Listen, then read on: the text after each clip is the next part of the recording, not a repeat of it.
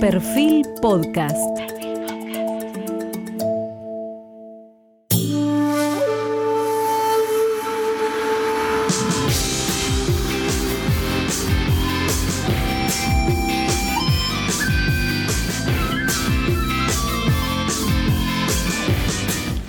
Buenas noches, bienvenidos una vez más a Corea del Centro. ¿Cómo estás, Volviendo Ernesto? a Estados Unidos, María O'Donnell, luego de asegurar el triunfo de Biden. Bien, estamos, dejamos las cosas en orden. Ordenaste Estados Unidos y volviste, muy bien.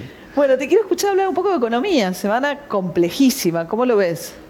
Mira, me parece que es más, de lo- más que la economía lo que se está jugando. Me parece que se está jugando, hay un momento donde la identidad kirchnerista cruje. Si yo tuviera que decir qué es lo que pasó esta semana como fundamental, es eso. Eh, en un contexto, cruje en un contexto de, mucha, de mucho tembladeral, de mucha fragilidad. Vos ves lo que pasa, por ejemplo, eh, esta semana con el dólar, que parecía que estaba con- eh, controlado y de repente se dispara de nuevo todo y todo lo que eso significa en términos de ansiedad, inflación, Claro, precios, ya vimos en octubre saltar los la precios. Y en ese contexto, el gobierno empieza a, a- a acercarse a un momento que tiene que decidir entre dos caminos. Eh, un camino es el que propone el camino del acuerdo con el Fondo Monetario. El acuerdo con el Fondo Monetario, el gobierno está pidiendo más plata. Y está pidiendo más plata por una razón muy sencilla. Eh, necesita mostrar que tiene dólares para alejar cualquier tipo de eh, fantasma de devaluación, eh, de tal manera que empiece un círculo virtuoso donde quienes tienen dólares, como no va a haber devaluación, liquiden los dólares, crezcan las reservas, eso que estabilice la economía y de esa manera, bueno, el país se empieza a recuperar del COVID.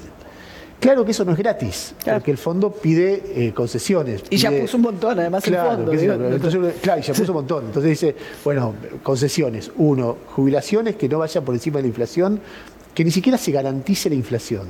Dos, se terminó el gasto COVID, IFE, este, el cuarto IFE son 5 mil pesos por mes que daba el gobierno y lo está levantando en plena, en plena fiestas, por ejemplo, una medida muy difícil para un gobierno peronista. Y así un montón, vínculos con empresarios. El ATP que va a terminar. eh, de- decir no emitir más, eh, emitir negativamente, recauda dinero eh, con un bono el, el gobierno y se lo devuelve el Banco Central.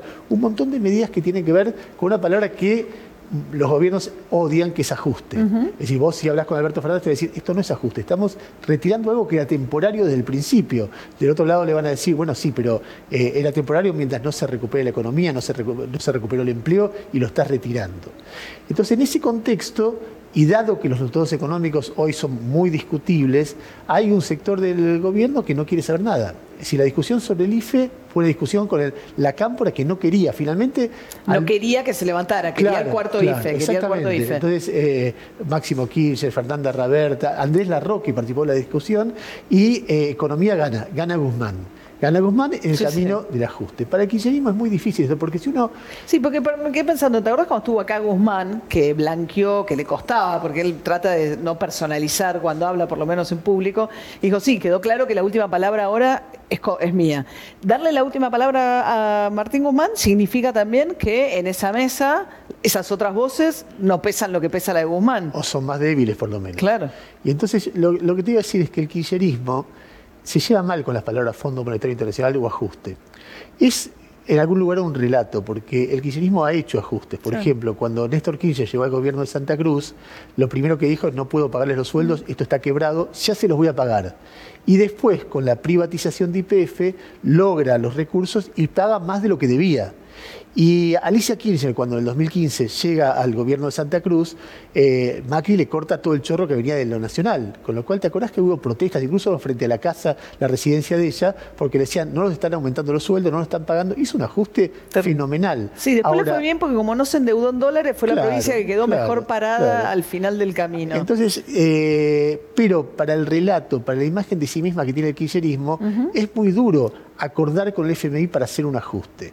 Para Alberto Fernández no es tan duro, porque él siempre dijo, yo soy un pragmático, arreglo esto, arreglo lo otro, y júzguenme por los resultados. Y la baña, ¿no? Él dice, Claro. to- tomando el modelo del primer gobierno de Néstor. La alternativa en la discusión interna es, mirá, si yo no tengo esos dólares, este despelote del dólar va No a seguir, para. puede terminar en una devaluación y el ajuste se hace de hecho. Claro. Entonces yo necesito Y hacer ese acuerdo. Claro, y yo necesito hacer ese acuerdo porque quiero evitar males peores. Ahora, ese acuerdo, en términos simbólicos, para la alianza gobernante es muy costoso. Difícil de digerir, Claro. decís, para los más kirchneristas. Y entonces lo que yo veo es eso. ¿Y veo Cristina? que.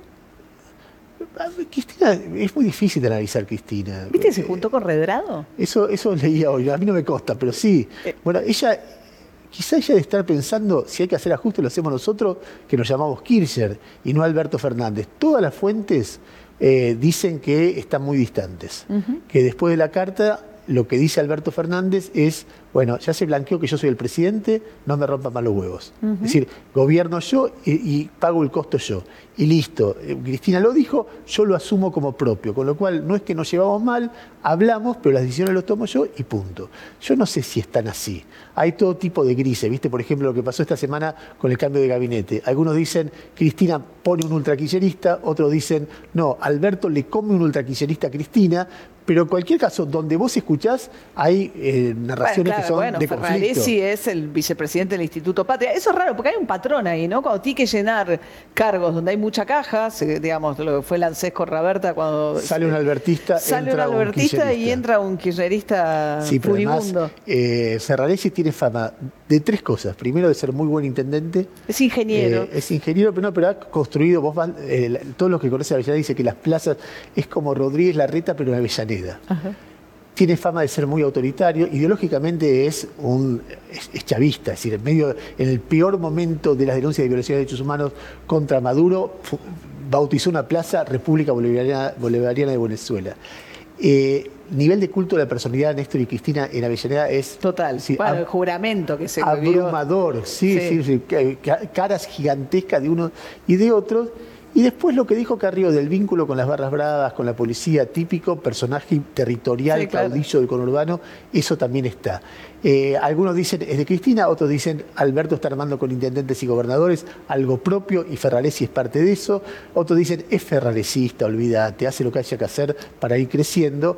Pero de cualquier manera, eh, diría, no es esto lo principal. Para mí lo principal es lo económico, lo principal es que el gobierno no está logrando controlar el dólar, que cuando eso, cuando Guzmán durante dos semanas lo controló, todos dijeron, bueno, este es el camino, y ahora que no lo está controlando, todos dicen, che, eh", algunos dicen, este chico que vino de afuera, dicen desde el kirchnerismo de Guzmán, y bueno, todo eso está por verse en un contexto muy frágil. Diría, están viendo, viste, qué sé yo, por ejemplo, yo estaba pensando en el fenómeno griego.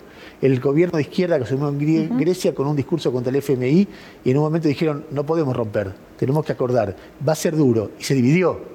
No Sí, sé qué va a nunca pasar. dijo que iba a romper. ¿Vos crees que el kirchnerismo rompería con el fondo? ¿Que lo No ve sé, como una alternativa digo, posible? Depende qué planteo sea. Nunca gobernó en escasez el kirchnerismo, o en tanta escasez, y en tanta necesidad, y tan arrinconado ante la posibilidad de que das un paso en falso y vas al precipicio.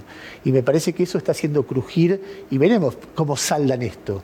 Pero hoy es un momento de muchísimo conflicto que ya no tiene que ver con ocupación de espacios o con aprietes entre cristinos, sino con eh, cuestiones Una definición de la orientación del como gobierno. Un camino muy profundo, qué sé yo.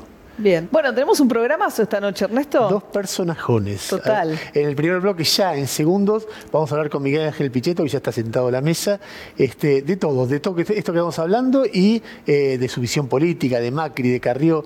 Y en el segundo bloque, un profesor de economía que es un lujo. Un lujo, creo que uno de los más prestigiosos e interesantes, ¿no? Economistas, historiador, Pablo Gerchunov con nosotros. No suele venir a la tele y vamos a No, hablar no. de todo, Lo del que cuesta futuro, traerlo. del presente, del pasado, de las dificultades que tiene nuestro país tan duras para salir adelante. Eso en un ratito. Si te parece, nos sentamos. Vamos, te sigo. Dale. Bueno, estamos con Miguel Ángel Pichetto. Me dan ganas de preguntarle primero cómo lo ve él, todo Vos esto que sabés que estamos a mí me pasa ¿no? con Miguel una cosa que uno lo ha visto, eh, ha hablado con él durante años y años y lo ha visto cumplir roles importantes en muchos gobiernos. La última fue candidato a presi- vicepresidente de, de Macri, pero antes fue jefe del bloque senador del PJ. Y es uno de los políticos que a mí me gusta escuchar como analista, no solamente en términos de sacarle el título. Este, así que sí, la pregunta es cómo la ves vos, Miguel. Mira, la veo bastante parecido a tus reflexiones, Ernesto. Creo que hoy hay un debate en el seno del gobierno sobre el rumbo a tomar. Creo que va a gravitar un esquema de pragmatismo y, y creo que ese escenario es más favorable para la Argentina. Aún la, necesidad de un ajuste, del realismo, de encontrar un acuerdo con el Fondo Monetario, eso te mantiene dentro del sistema de las naciones, no te coloca fuera, no, no entras en una deriva de tipo autoritaria donde no sabes a dónde vas. Lo más probable es que vayas hacia una noche media oscura parecida a la que vive Venezuela, con una destrucción de la clase media. Creo que esto es el camino razonable. Eh, por supuesto que el, el oficialismo tiene que asumir el costo de llevar adelante esas iniciativas en el Parlamento y votarlas.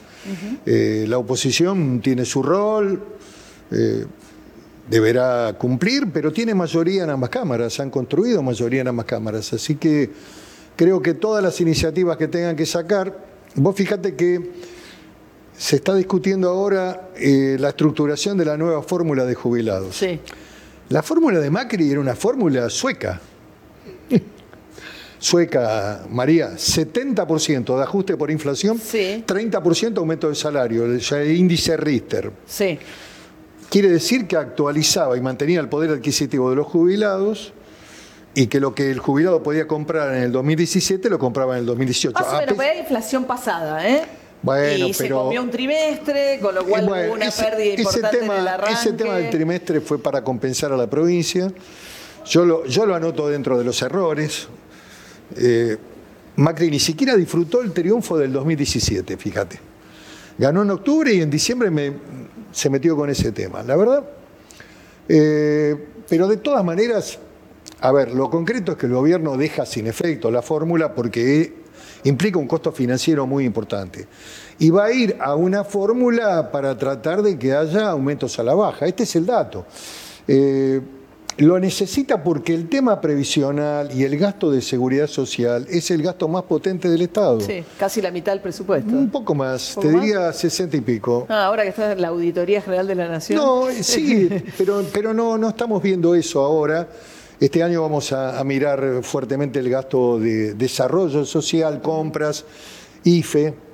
Eso sí lo vamos a hacer porque es parte de la agenda que definió la auditoría para, para el periodo 2021. Pero, pero concretamente, eh, cuando vos analizás la estructura del gasto, el gasto previsional y social es el gasto más duro que vos tenés que empezar a ordenar. Y una de las cuestiones que hay que ordenar es cómo se sale de, lo que significa el gasto de los planes, gasto de- del IFE, que puede valer para una pandemia, digamos, para una cuarentena. Es, era lógico que el gobierno ayudara, pero que hay que terminar también con esta estructuración de los gerentes de la pobreza, las cooperativas, que se llevan un montón de plata y no la aplican a la producción.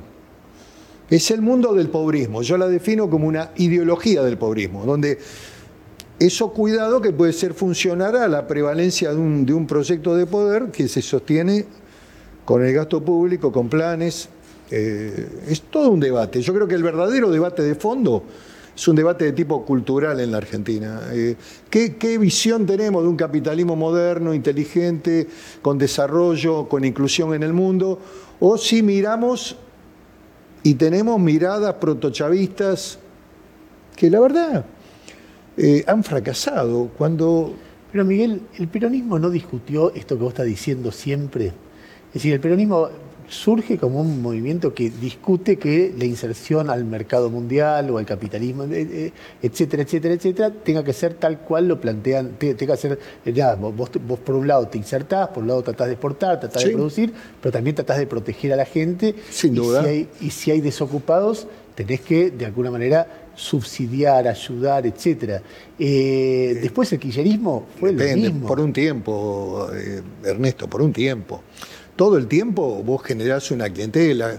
Todo el tiempo es imposible para que los productores, empresarios, comerciantes, la gente que trabaje, pueda tener menos carga impositiva. Si vos tenés un esquema de 40% de pobres a los que tenés que sostener con el plan, ¿Y pero cómo le quitas eh, gradualmente, con una política también ligada a un proceso de crecimiento y de aliento a pyme, de aliento al trabajo, a la producción, a la agroindustria. Tenés que dar buenas señales. eh, en el esquema perdón, capitalista. el plan no es la asignación universal por hijo, que no es un plan tampoco, digo. no, vos eh, tenés asignación universal. Por eso, ten- pero la asignación universal, yo lo, lo pienso mucho, muchos países de- del mundo capitalistas tienen la asignación Pero- universal y nosotros, el que paga ganancia también tiene una asignación porque pero eso no estamos discutiendo eso, María. Pero eso discutiendo. es el, gordo, el grueso No, de eh, eso, ¿no? Es una parte. Importante. Hoy, hoy tenés también toda una estructuración de planes en forma directa, con organizaciones, con la CETEP, con el Evita, con, Sí. con Corriente de Izquierda. Eh, es una parte. No, Es- la eso- asignación eso no- universal es una parte y tiene una justificación humana, en fin. Eh, pero lo que me parece que está equivocada es la lógica de la Argentina. La Argentina puede salir, primero, si volvemos a, a una visión del esfuerzo, yo la verdad no puedo creer todavía que se discuta el mérito y que el Papa salga a recoger una cita no sé de dónde diciendo que el mérito no es importante. Eh, no me gusta la visión de un sector de la Iglesia que cree en el pobrismo. Eh, la doctrina social alienta a sacar al pobre de, la pobreza y ponerlo en el mundo del trabajo. Perón le hablaba, y el sujeto político del peronismo eran los trabajadores. Hablaba trabajadores, de la casa al trabajo, del trabajo a tu casa. Eh, había toda una estructuración del mundo del trabajo. Esto me parece que hoy está en discusión. Como está también en discusión que aparezca Grabois y te diga que la propiedad privada es un derecho secundario. No, pará hace al respeto de las libertades. La propiedad en función social está en la Constitución. Eh, nadie discute eso, de que de los que los fines Pero, productivos. per- Perdón que existe. La crítica que vos haces al kirchnerismo no es parecida a la que el antiperonismo le hacía al peronismo tradicional, por más que el sujeto, fuera, el sujeto fueran los trabajadores. No, no, la crítica no era lo- les, le- les regalan plata, son clientelistas, les regalan derechos, les regalan, este, les regalan, les regalan eh, divisas. No, yo lo y- que yo no le hago una crítica por ese lado. Lo que lo que estoy sosteniendo es un debate más profundo sobre el rumbo que tiene que tener la Argentina para las próximas generaciones, para un proyecto de crecimiento y desarrollo. Eh, que tiene que estar eh, enmarcado en libertades, garantías, derecho de propiedad, división de poderes, democracia de alternancia. Democracia de alternancia, son los países que crecen. Economía de mercado, capitalismo inteligente, desarrollo de tu industria, protección. Yo estoy en esa, no estoy en ninguna cosa rara. Eh, te digo más, yo creo que la vicepresidenta y el kirchnerismo han tenido siempre visiones pragmáticas. Vos apuntabas a lo de Santa Cruz. Y recordaste algunos eventos de Néstor Kirchner que no pagó sueldo por cuatro meses. O la señora actual gobernadora que, que tuvo un ajuste feroz. Y lo hicieron. Eh, lo que creo es que creo que están en una etapa donde deben comprender. Después, lógicamente, también juegan para la izquierda, el 17 convocan para tratar el impuesto a la riqueza, tienen que compensar. Hay debate interno, claro que lo hay. Además era una coalición política, al frente de todos es una coalición política. ¿Cómo Conociendo, era? Sí. conociendo como conoces a eh, Alberto Fernández y a Cristina Kirchner, los dos vos los conocés de muchos años, ¿cómo crees que se va a desarrollar la dinámica entre ellos? Creo que es un escenario siempre móvil, con, con miradas y tensiones, a veces controvertidas, pero creo que van a seguir juntos. Yo no, no veo esas eh, construcciones que hacen algunos sectores del periodismo que Alberto tiene que pelearse con ella, primero porque no puede. Primero porque no puede. Porque parte del poder del gobierno, del núcleo del poder, lo tiene ella. El control de las cámaras, eh, una gravitación en sectores populares, un conjunto de ideas que ha construido. Eh, el liderazgo es diferente a, a veces al cargos. cargo político que Claro, se ocupa. sí.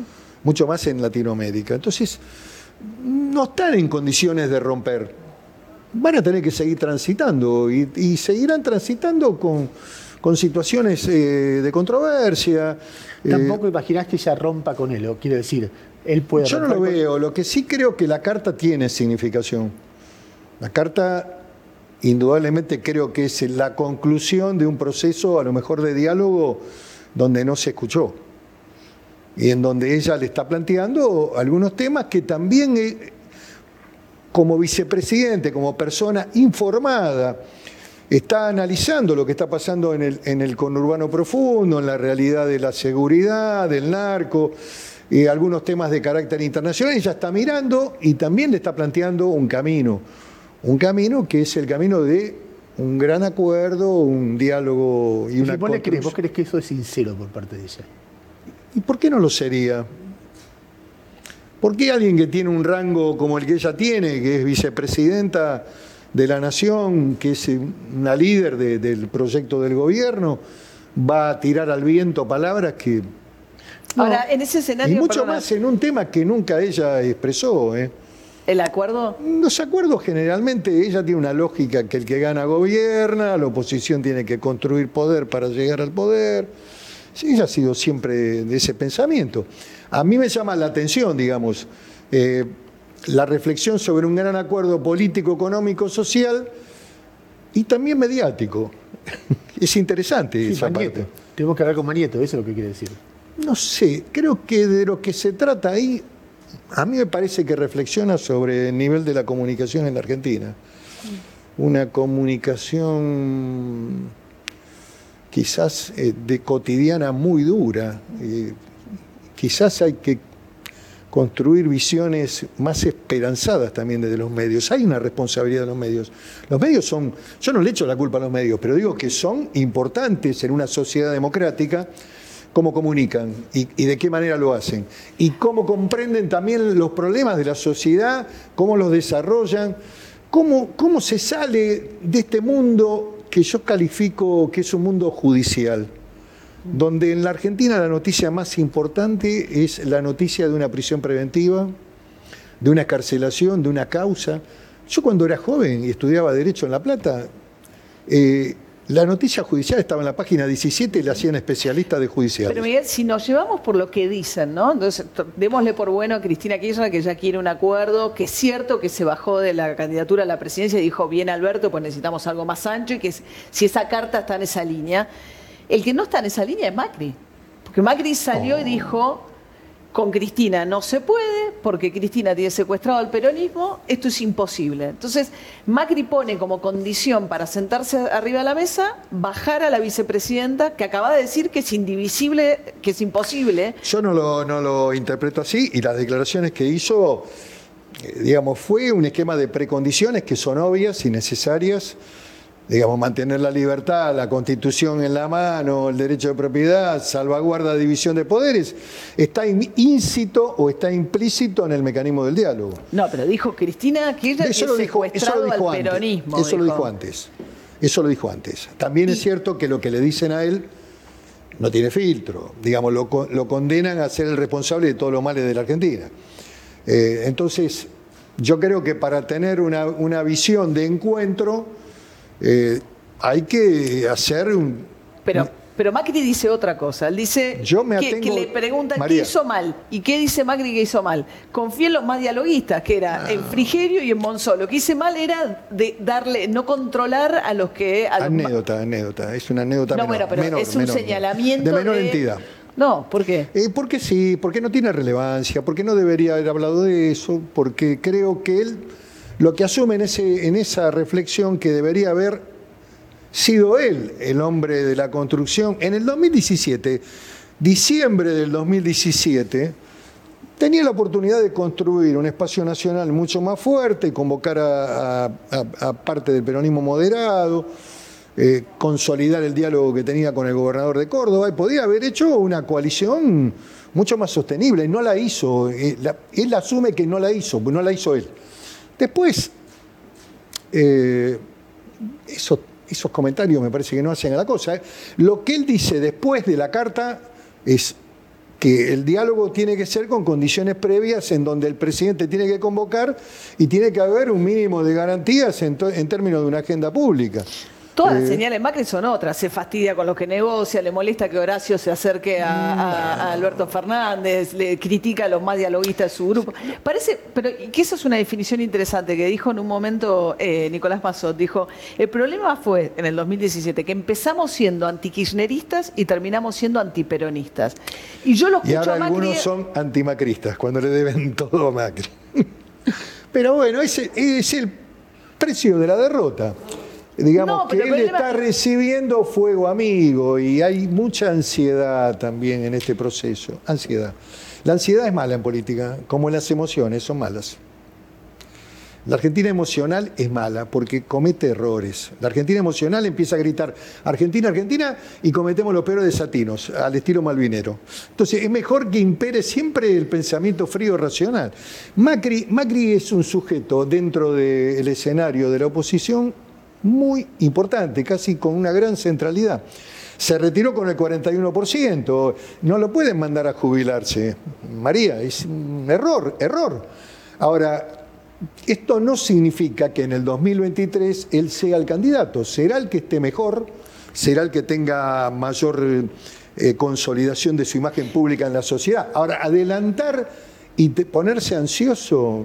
Mm, Miguel. Terapia, eh, terapia, hay que hacer terapia. A terapia que los, a los propios. La, la, ansiedad, te, mata la ansiedad. En, en momentos de cuarentena, que tenés que quedarte en tu casa. Igual la pregunta, perdona, pero no te quiero, pero la pregunta. Tenía... Vidal. ¿A quién le está diciendo que va a hacer terapia? No, no, no, no. No, la terapia es una decisión siempre individual. Yo nunca la pude resolver. Hacer terapia grupo. No, pero lo que digo es que me parece que, ponerse ansioso. Eh, no, no, pero la pregunta no tiene que ver con la candidatura del 2023. La pregunta está atada a lo que veníamos charlando antes. Si ustedes dicen, creo que acá este país, este momento requiere un acuerdo y que todos eh, dialoguemos con un Macri en esa posición, digo, no hay una posición. Yo lo que creo es que hay que desarmar la la estructura de acusaciones públicas, eh, hay que desarmar. Para construir hay que, un diálogo hay que, tiene que haber precondiciones, precondiciones necesarias para, para digamos, generar un espacio que pueda... Yo te digo, he visto cosas, eh, no voy a hacer nombres, pero he visto algunos funcionarios del gobierno, el jefe de gabinete también en su momento, agrediendo a un expresidente. A mí me parece un, pues las cosas que se decían de Cristina Kirchner en el gobierno de Macri tampoco era... Tampoco, eh, yo no las comparto. y tampoco comparto la, mecánica de la persecución judicial. Acá es como que cuando vos te vas del poder tenés un juicio de residencia al estilo español. Eh, donde te persiguen... Vos, yo siempre digo un esquema gráfico, ¿no? Una metáfora de la historia de los presidentes argentinos. Asumen en el Congreso, dan el discurso, todo el mundo los aplaude, se suben a un auto de contramano van saludando. De contramano. Como la Avenida de Mayo, van de contramano hacia, hacia la Casa Rosada. Eh, todo el mundo les tira flores, lo aplauden. Cuando terminan, terminan en Comodoro Pi. En el barro de Comodoro Pi, arrodillados. Inviable, la Argentina es inviable. Más allá de que esto no significa justificar impunidad, ni, ni, ni, ni, que haya un nivel mínimamente ético en lo, que es, en lo que es la estructura de manejo del Estado. Miguel, la verdad verdadera desde el 10 de diciembre del año pasado, ¿hablaste alguna vez con Alberto Fernández? No, no. ¿Nunca lo llamaste, nunca te llamó? No, él nunca me llamó y yo por una cuestión de prudencia no, lo he llamado. Y además yo estoy en la oposición, trato de tener un nivel de, construcción democrática, de respeto, de, prudencia. También digo mis cosas, eh, qué sé yo. Yo, yo no estoy con la pavada de, digamos, de las ocupaciones de los Grabois de la vida. Creo que le hacen un daño enorme a Alberto Fernández y al gobierno. Te lo digo con toda sinceridad, creo que poner en riesgo eh, que Guernica, todo eso, eso hay que orientarlo y ordenarlo con, con políticas sociales, con hábitat, con... Yo no digo, no niego esa problemática, lo que digo es que si entran en vías de hecho, con abogados montoneros, perdí asesorando en Guernica, eh, en, los mapuches también están los muchachos. Se creen que van a rescatar eh, esa revolución inconclusa que no se hizo en la Argentina. Ahora, si miras el futuro, vos decís, bueno, el gobierno ahora tiene una encrucijada. El acuerdo con el Fondo Monetario, con el ajuste, de repente la vacuna hace que la economía naturalmente empiece a crecer y genere un alivio, etcétera, o eh, elige otro camino. Imagínate qué pasaría, qué pasará acá dentro de un año, dentro de dos, dentro de tres. el escenario optimista o pesimista?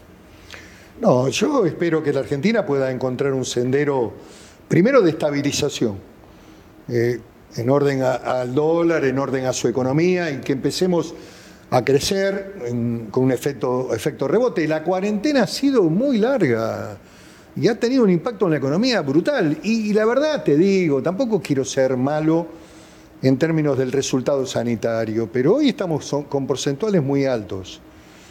Entonces, vos tuviste un doble efecto, cuarentena prolongada, parálisis económica, cierre de comercios, cierre de pequeñas pymes, pérdida de empleo, crecimiento de la pobreza y tenés también un número de fallecidos alto. Ojalá podamos retomar un camino que sea de, rebote económico, de crecimiento, de estabilización política.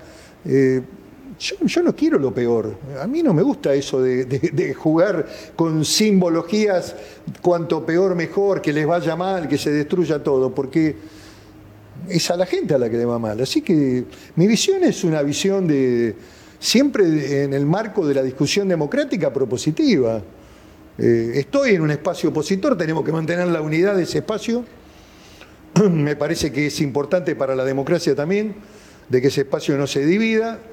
Y, creo que las elecciones de medio tiempo el año que viene van a ser elecciones difíciles para el gobierno, porque el efecto económico se va a hacer sentir, ¿no? Más allá de que tiene un nivel de organización política en las provincias realmente fuerte con los gobernadores. ¿no?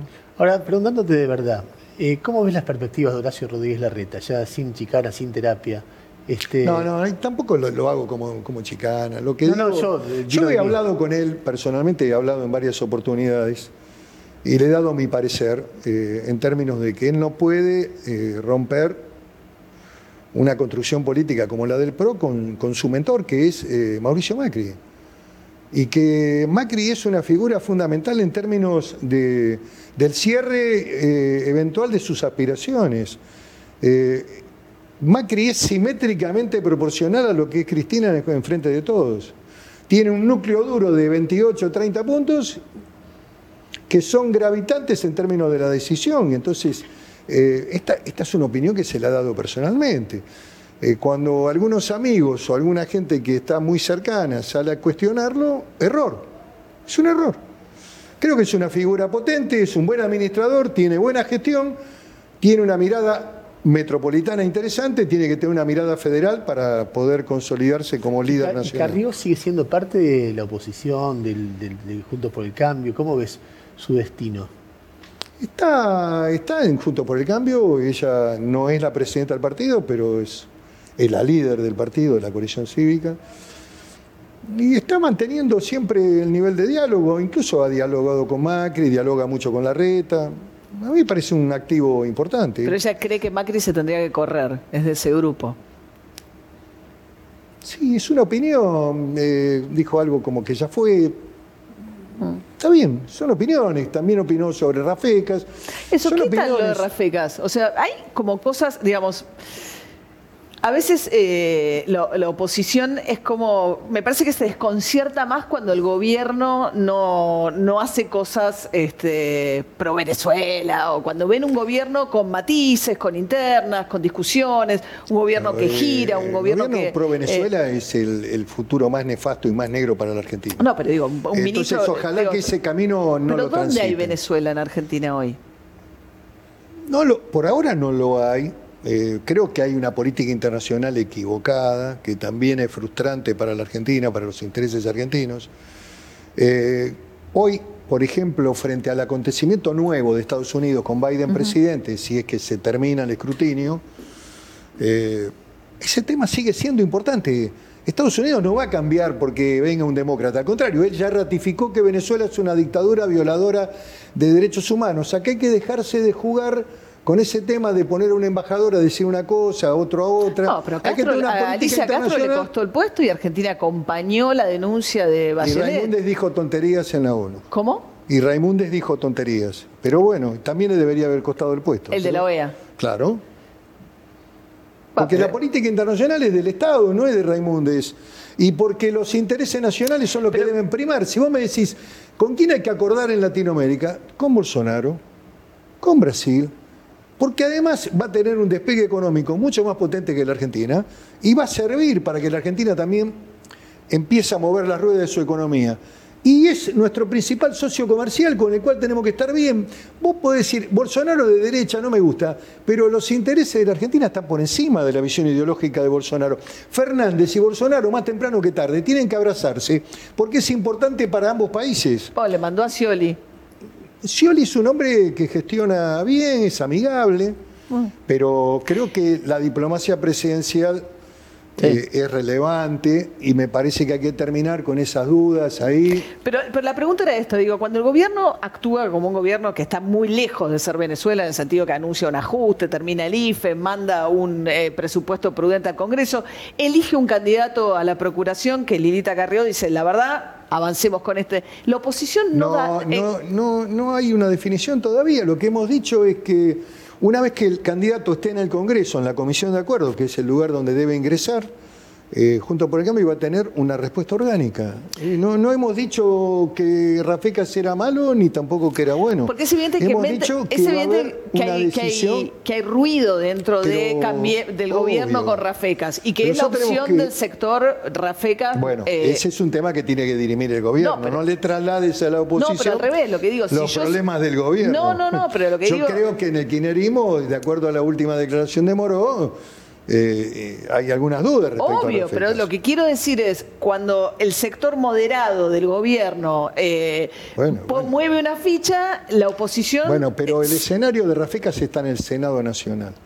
La Comisión de Acuerdos es la que debe tratar el pliego, que el único que puede decidir quién es el procurador es el presidente porque es el que remite el nombre. Pero, eh, Miguel, la eh, pregunta es esta: cuando el gobierno muestra moderación o se corre al centro o hace un ajuste o lo que fuere, la oposición igual no la acompaña. La oposición ha tenido un. Mirá, si vos haces un raconto de los acontecimientos nacionales, la oposición ha acompañado la ley de emergencia apenas asumió el gobierno, ha tenido una postura razonable eh, en, todos los ámbitos en las cámaras. En el Senado no tenemos ni siquiera posibilidad de, discutir un tema, pero en el sentido que somos minoría. Pero en diputados ha habido siempre un esquema de equilibrio, de contrapeso, de diálogo. Yo no veo que esta oposición sea destructiva. Y después, respecto al procurador, vamos a dar la opinión oportunamente. No, tenemos que procesar los matices y yo respeto mucho a Carrió y su visión y su opinión. Pero habíamos dicho el primer día que este tema se resolvía dentro del ámbito de Junto por el Cambio y con una decisión orgánica, unánime. Bueno, la tomaremos. Eh, lógicamente. Se cortó sola. Bueno, dio su opinión y, tiene derecho a darla. ¿Por qué no? Eh, tenemos que también comprender y entender que hay senadores con los cuales hay que dialogar. Eh, el mundo del Senado es un mundo muy especial que hay que respetar a los senadores.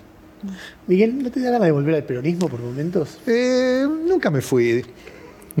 ¿Cómo nunca te fuiste? No, digamos, del pensamiento peronista nunca me fui. Yo sigo creciendo en un, en un movimiento nacional, en un centro nacional, pero le he incorporado en la experiencia de mi vida, en el proceso de evolución. Yo no soy el mismo que hace 30, ni 20, ni 10. Eh, creo que hay, hay aprendizajes en la vida, porque si no serías eh, digamos, tendrías una rigidez. pero el lugar en el que vos te, ubicás de acuerdo a esos aprendizajes varía. Es decir, vos terminaste eh, como candidato a vicepresidente de. Sí, porque se destruyó una opción. Vale la pena, ese, ese tema es interesante. Yo trabajé fuerte para la construcción de Alternativa Federal. Y creo que había una figura central en Alternativa Federal para ser el candidato a presidente, que era el gobernador de Córdoba. Te digo más, Estuve siempre cerca de, ese proyecto, junto con Urtubey, con Massa. Eh, ¿La Baña? La Baña apareció después. La mesa de Alternativa Federal que trabajamos, yo te voy a dar otro dato. ¿Pero Schiaretti no quería ser candidato? No quiso serlo, eh, adujo problemas también de salud, pero creo que a veces la historia pasa, ¿viste? Te colgás del pasamano, o la miras. Eh, yo creo que tuvimos una gran oportunidad. Febrero del año 2019, en Mar del Plata, junto a Charetti, Sergio Massa, Urtubey y el que habla, había 11 gobernadores del peronismo. En la noche del triunfo de Córdoba, si Juan Echaretti, con todo el respeto, porque es un hombre al que valoro, respeto, y porque tiene además lo que yo... Sí, ese día que hizo un discurso a favor del consenso, muy Exactamente, pero, pero también dijo que bueno, que él, él definía quedarse en Córdoba. Habló del cordobesismo como una expresión política del peronismo. Si daba un paso adelante, me parece que todos... Se... Mira, esa noche creo que Cristina estaba mirando el discurso, creo que Labaña miraba el discurso, creo que muchos actores del peronismo miraban el discurso. Al, al, de, al, de, al dividirse ese espacio, bueno, yo opté por un camino que pudiera potenciar lo que yo pensaba en términos de algunas visiones que, que me parecían importantes. Y, y, elegí y decidí, y no, y no tengo problemas morales en la decisión. No, no, está bien, no, yo no lo planteo Eh, morales. eh, son eh, decisiones que se toman y, y bueno, eh, no estoy ves- arrepentido tampoco. Y cuando ves los banderazos, eh, donde está la imagen de Cristina presa todo el tiempo. No, donde- eso yo no, nunca lo. Yo jamás hice política judicial y, y tampoco avalé eh, el desafuero. ¿Por qué? Porque implicaba poner a una persona presa sin sentencia firme. Todo lo que pasó después en Brasil con Lula, que lo tuvieron que soltar porque no tenía sentencia firme, todo lo que hubiera sido un desatino extraordinario, yo no, no lo avalé y, me la banqué también porque me decían un montón de cosas. Eh, lo que quiero decir es, a ver, yo respeto las expresiones ciudadanas y, y los reclamos. Hay algunos reclamos que son potentes. Yo para mí el principal reclamo por lo cual la gente sale y salió en varias oportunidades tenía que ver con el tema de la cuarentena y las limitaciones a la circulación y a la libertad. Para mí el, el corazón del reclamo y la presencia de la gente estaba ahí.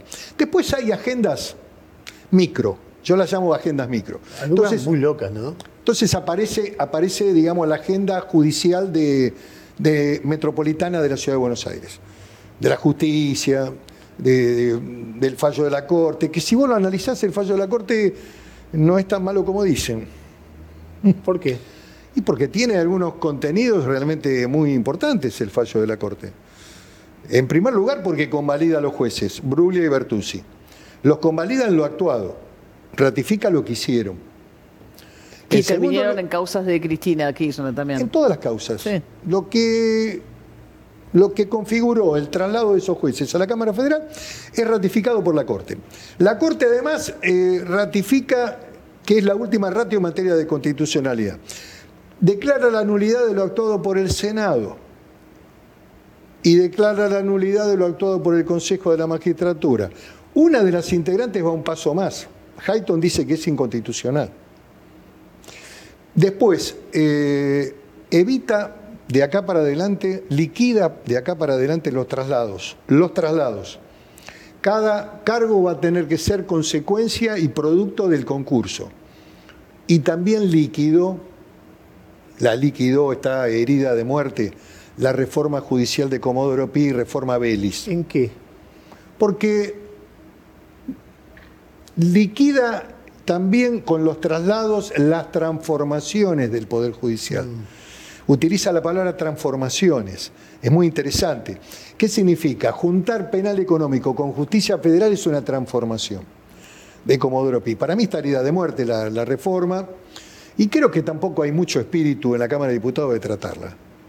Te digo la verdad, eh, creo que ella también le bajó el, pulgar cuando la trató, dijo que esa no era la reforma. Eh, la verdad que este es el viejo proyecto Vélez Cuantín, Vélez Cuantín, que era ampliar la justicia federal Para diluirla. para diluirla. Yo tengo una última pregunta, no sé vos, María. Eh, vos eh, decís que le va a ir mal al gobierno o que va a tener muchas dificultades en las próximas elecciones. No, no, digo que tiene un escenario complejo y de ahí hay Bien. quizás una explicación de por qué, porque el argumento del costo no, no es argumento, creo que el argumento más político-económico puede ser el verdadero Bien, pensá un argumento. poco más. Yo creo que las pasos hay que mantenerlas, que no se puede cambiar el sistema electoral. Bien, pero pensá un poco más allá. El gobierno tiene un problema muy serio en lo económico, después un- una población muy, muy, muy dolida, muy sufrida por todo lo que pasó, aunque lo compare los que lo quieren y los que no. Más desocupación, más pobreza, una situación de mucha inestabilidad. Le agregás a eso un complejo escenario electoral. Pasa de las elecciones. Eh, Yo no veo riesgos de tipo institucional, te digo la verdad. Eh, es un escenario, el gobierno eh, va a tener que asumir un proceso electoral complejo, porque desde ya arrastra un problema complejo, uno no querido, ni tampoco tiene responsabilidad. Para mí la responsabilidad es lo largo de la cuarentena. La cuarentena era válida en un periodo corto de 30 a 40 días para preparar los equipos de salud. Esto es lo que nos dijeron los epidemiólogos. los infectólogos, los especialistas, dijeron, preparemos los equipos de salud. Ahora, si vos te quedas siete meses en cuarentena, con la economía inmovilizada tenés efectos y consecuencias. Yo creo que eso indudablemente puede eh, gravitar en el escenario electoral. Así como a Macri le gravitó la devaluación. Fíjate que el 2017 ganó las elecciones y tuvo un crecimiento económico de 2.3, uno y medio de obra pública. En el 2018 tuvo dos devaluaciones y se le cayó a pedazos la obra pública por la causa cuadernos. Porque todas las empresas argentinas estaban mencionadas en el expediente y muchas de ellas se quedaron sin financiamiento. Entonces, bueno, el 2019 era un escenario difícil para, para el gobierno. Y creo que a lo mejor, en términos también de análisis, quizá faltó una mayor comprensión de salir de la rigidez del plan del fondo y dar un poco más de flexibilidad con el tema de, de, digamos, retenciones de ganancias, eh, mejorar en el tema impositivo una moratoria para todos los sectores, en fin, había algunas medidas que se podían haber tomado en febrero que hubieran mejorado la perspectiva. Pero bueno, está, eso ya pasó, digamos, forma parte simplemente de un análisis del pasado. Bueno, y pero pensando en, ese escenario de las elecciones que vienen, también hay que ver qué, tipo de consolidación, si es que tiene Alberto de un perfil propio, ¿no? o sea, es un presidente de transición, es un presidente de cuatro años mientras... Bueno, vamos a ver cómo se arman las listas, María. A mí siempre me gusta analizar el tema desde el realismo. Vamos a ver cómo se arman las listas de diputados y de senadores. Lo vamos a ver eh, más rápidamente eso. Si hay una voluntad política de, asumir un liderazgo más fuerte, de consolidar su liderazgo como presidente, o si sigue gravitando eh, la construcción más ligada a la visión de la cámpora y a un proyecto futuro, digamos. Ahora, no hay proyecto futuro si se fracasa en este gobierno. Eh, el fracaso político, económico, social del gobierno de Alberto también arrastra, difícilmente no, no arrastre a, a los sectores que también integran el Frente de Todos y al futuro. Es difícil. Miguel, deberían todos estar velando para que las cosas mejoren. Te estaba agradeciendo, muchas gracias. No deberían votar impuesto a la riqueza. Con la gente que tiene recursos, empresarios, productores, dueños de campo, vos tenés que recuperar la economía. Fíjate lo que dice la calle, lo que dice Piñera. Son impuestos con visiones ideológicas, son errores. Gracias. No, gracias. Muchas gracias, eh, gracias por haber venido. con Miguel Ángel Pichetto y después del corte vamos a estar con Pablo Berchunov. Pablo Berchunov es un economista, pero es un profesor de economía de un talento y de un respeto generalizado. Lo que cuesta traerlo a la televisión sí, sí, es, es, una cosa extraordinaria. Así que van a, van a tener, eh, quienes nos, sigan, a tener el placer de escuchar algo de excepción, de pensar la economía que siempre tiene su coyuntura, pero pensarlo de una distancia, de una mirada mucho más completa, mucho más integradora. Así que va a ser eh, realmente un placer lo que vamos a vivir después. No digo que esto no lo haya sido, por supuesto que sí. Otro placer. Otro placer. un gusto. Gracias. Eh. Buenas noches.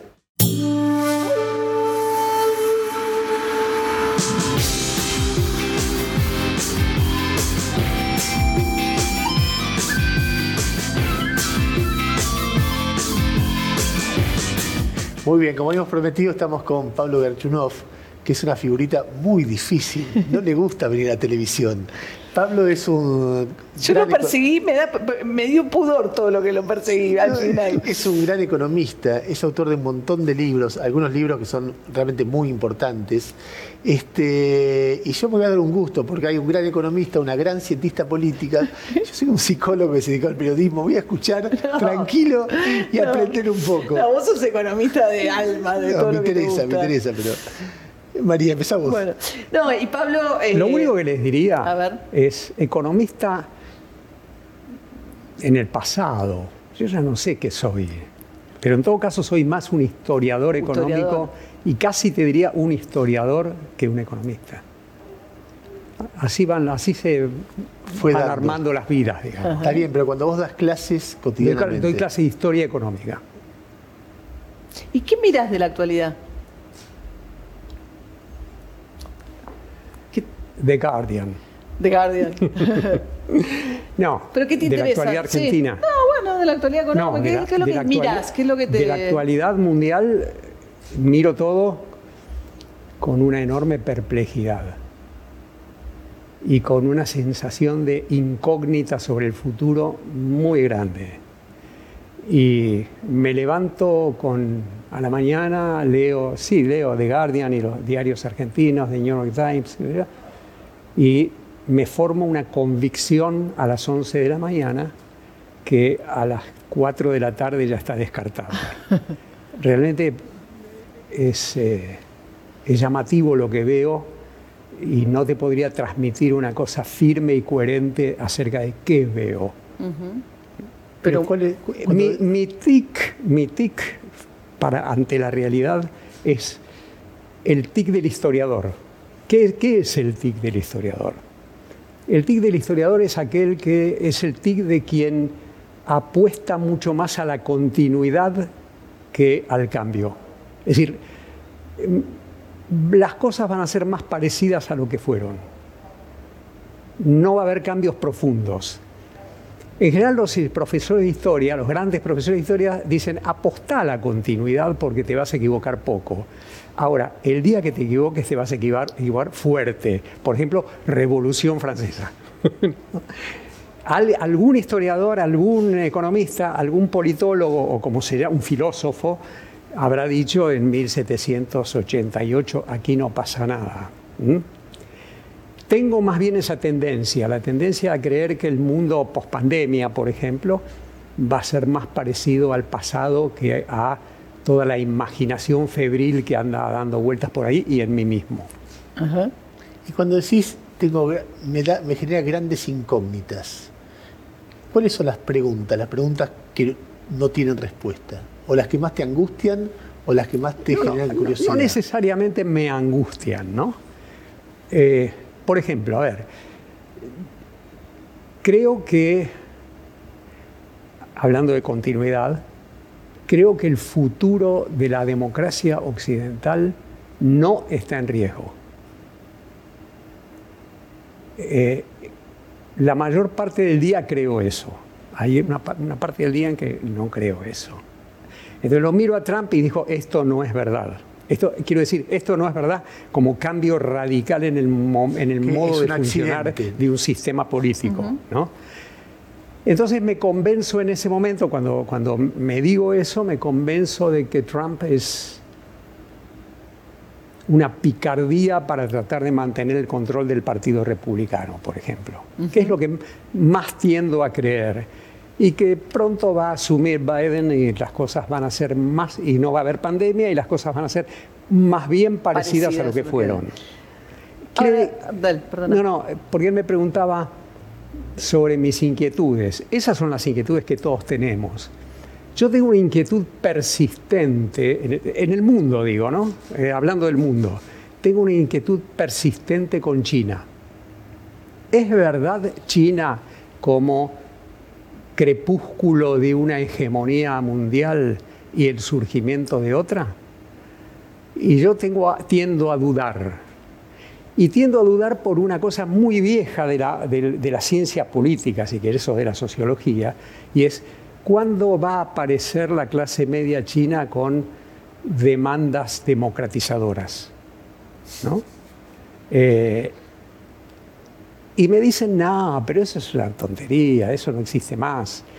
Y yo no creo que no exista más. Yo creo que todavía a esa potencia reemergente que es China le falta pasar todavía por el tamiz de, la demanda, de las demandas de la, clase, de la nueva clase media. Entonces estoy todo el día esperando el cisne negro, como se dice ahora. Mira. Y, si pensás en Argentina, el tema con Argentina que a veces miramos y, vemos siempre como una frustración, ¿no? O sea, la idea de que lo que nos pasa a nosotros es terriblemente parecido a lo que nos pasó ya y que lo peor es que a medida que el tiempo pasa eso se vuelve peor, ¿no? Eh, todos estos años sin un crecimiento sostenido, la pobreza que aumenta, decías, digo, eh, ¿cómo...? ¿Te pones esperanzado en algún momento con la Argentina o es una especie de loop interminable hacia... Primero déjame decirte el diagnóstico tal como yo me lo construí a mí mismo. Y el diagnóstico siempre empieza con el deporte nacional, que es la pregunta ¿cuándo se jodió la Argentina? ¿no? ¿Cuándo se jodió, no? Sí. Macri últimamente eh, cambió. eh, Macri, eh, viste, decía que había, se había jodido con el peronismo, ¿no? Y decía 70 Bueno, años. Esa es una respuesta que yo la he calificado por escrito, aunque todavía no salió el libro, de una respuesta reaccionaria. Reaccionaria en el sentido, por ejemplo, que Hirschman le da al término la retórica, re- la retórica de la intransigencia o la retórica reaccionaria. La respuesta de Macri es una respuesta reaccionaria porque tiende a eliminar todo el pasado de 70 años para volver a una normalidad que nos guste. Es un clásico del pensamiento reaccionario. Ese no lo comparto, no lo comparto. Lo que yo sí creo es que en algún, en algún momento de la década del 70, Argentina tuvo, agotó, vamos a decir así, un patrón de crecimiento que había colonizado el mercado interno, eh, que se había fundado sobre la industrialización protegida y desde entonces no encontró otro. 74, 74, 75. Sí, yo creo que un poco antes. Yo si tuviera que poner una fecha diría, es un proceso, ¿no? Sí. Pero si tuviera que poner una fecha inicial diría el momento en que se quiebra Bretton Woods por la decisión de Nixon, eso quiere decir precisamente el 15 de agosto de 1971. Y se plasma completamente en la Argentina cuando la Argentina se conecta con los mercados internacionales de capitales que habían nacido justamente por la quiebra de, de Bretton Woods y la emisión de dólares. Desde ese 78 en que la dictadura abrió la economía a los flujos de, capital, eh, se profundizó la falta de norte de la economía argentina por una razón, y es que los, la entrada de capitales sustituía el crecimiento productivo. Quiero decir, un cierto nivel de consumo, un cierto nivel de inversión podía ser financiado con ingresos de capitales y la vida era agradable. Era agradable hasta que se quebraba y había que pagar las deudas. ¿no? Hasta ese momento, las crisis eran crisis que comparadas con las que empezaron en 1981-82, eran poquita cosa, lo que los economistas llamamos stop and go. Lo que había hasta el 82 Sí, era no sé si stop and go. 75 Lo que hubo desde el 82 es lo que un amigo que se llama José María Fanelli llamó mejor que yo, porque yo le puse otro nombre, go and crash. ¿no? Sí, andá y Nos movemos, chocá. chocamos, Chocamos, chocamos, choca- Y cada vez que chocamos. chocamos, arrancamos un punto más bajo. Eh, bueno, más bajo en términos de crecimiento relativo al resto del mundo, pero lo que es peor, más bajo en términos de creación de empleo, informalidad laboral, Claro. pobreza, Pobreza, etcétera, etcétera. Yo iba a La Plata a dar una charla en 1970 y lo que quieras. Y voy ahora. Y, y ese mundo a las orillas de la autopista La Plata, ese mundo no existía. Esa concentración de, pobreza, esa megalópolis de pobres, eso es un no es una novedad, es un proceso que empezó, yo diría, a mediados de los 70. Quizá uno puede decir que empezó con la quiebra del viejo régimen sustitutivo de importaciones en su fase política, que es el 75, y desde entonces solo tuvo momentos en que parecía que frenaba y pegaba la vuelta, pero si uno lo mira con distancia, no frenó nunca. Es decir, no volvimos a tener un patrón de crecimiento sostenido y que le diera un lugar a toda la gente. ¿no? ¿Qué crees que un historiador económico escribiría en 20 años sobre lo que pasa hoy? Sobre lo que pasa hoy yo no creo que, que vaya a escribir algo demasiado distinto a lo que está escribiendo en el resto del mundo, porque ahora estamos tapados por ese fenómeno mundial que es la pandemia. ¿no? Eh, como hace 100 años, se, están cumpliendo exactamente 100 años del final de la gripe española. Y si vos lees lo que se escribía en, eh, lo que, lo que, lo que el- Se escribió los después. de- políticos escribían, a los pensadores escribían en ese momento, escribían cosas catastróficas, lúgubres, qué va a pasar, viene la vacuna, no viene la vacuna, qué sé yo, y un día se terminó sola, de golpe. ¿no? Y nunca Eh, se sabe qué fue lo que la causó. Todavía hay debate sobre cuál era el virus, etc. totalmente. Creo que la Argentina tiene un problema especial y es que, que lo hemos dicho muchos, y es que le pega la vulnerable, la hace vulnerable la pandemia sobre una, sobre una base, que lo que estamos hablando, de una vulnerabilidad de largo Claro, plazo. claro. Y eso es, eso es la especificidad argentina. Claro. Vulnerabilidad sobre vulnerabilidad es la especificidad argentina.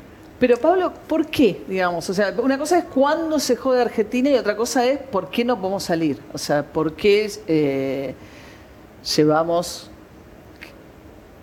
Yo creo que... 45 años, estamos Sí, yo, hablando. yo digo, más de 40. yo digo 40, y- digo, si pongo la fecha en el 78, cuando nos abrimos al mercado de capitales, porque de pronto a mí me divierte poner fechas precisas para un fenómeno de, largo, Claro. de larga duración. Claro, pero, bueno, 42 en- años de, sí. de retroceso, de sí, que nuestra cuatro economía se décadas, achica, las 42 cosas se años. peor. ¿Qué hacemos? ¿Por yo, qué? Yo creo que porque, porque la Argentina convive con dos muy potentes utopías en conflicto.